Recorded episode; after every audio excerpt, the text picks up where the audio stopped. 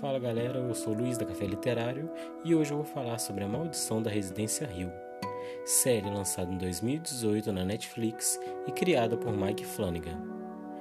Essa série ela tem um enredo não linear em que acompanharemos os cinco irmãos Crane em uma história macabra que alterna entre o passado e o presente.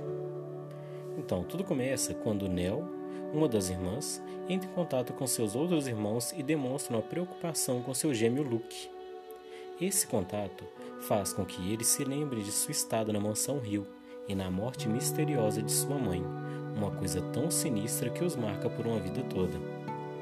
Bem, o que faz essa série prender tanto é que cada membro da família é mostrado separadamente de uma forma bem peculiar.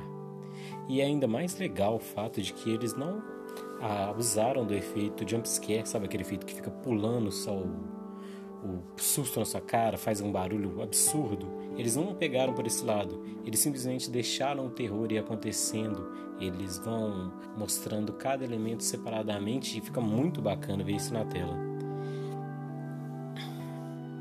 Então, tem também alguns mistérios na mansão e, tipo assim, vai se desembolando. Cada vez que você vê um episódio novo, você tem um novo segredo para você descobrir, alguma coisa nova que eles vão elaborar e tal. E tem um ponto legal também é que a duração não é muito longa, assim. Não tem, tipo, várias temporadas de uma série cansativa e tal. É uma temporada com alguns episódios que alternam entre 40 minutos e uma hora e 10, mais ou menos. Então, tipo assim, vai ser uma coisa que você vai pegar para ver, vai maratonar, tipo, um dia, dois no máximo, e vai gostar pra caramba, isso eu garanto. Então, esse foi um primeiro podcast aqui oficial da Café Literário, uma coisa muito curta, de dois minutos. Então, espero que vocês tenham gostado aí. Um abraço para todo mundo e valeu quem curtiu.